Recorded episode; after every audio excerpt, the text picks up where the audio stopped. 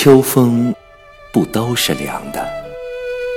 作者：孟璇，朗读：千纸鹤。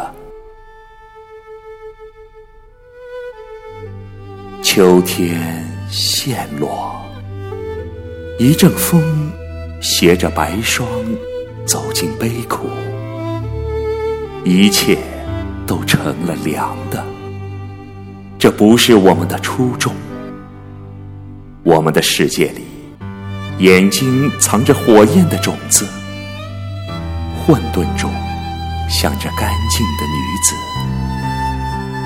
莲的注视下，我们安静做着自己，一切无需解释。当一枚落叶卡住了季节的咽喉，当一只小麻雀苦苦哀鸣。却找不到回声。我们不用双手合十，只需把自己打开，只需把温暖的佛意摆满。微凉的秋风中，那些干净的女子，自然存了干净的念；那些火焰的种子。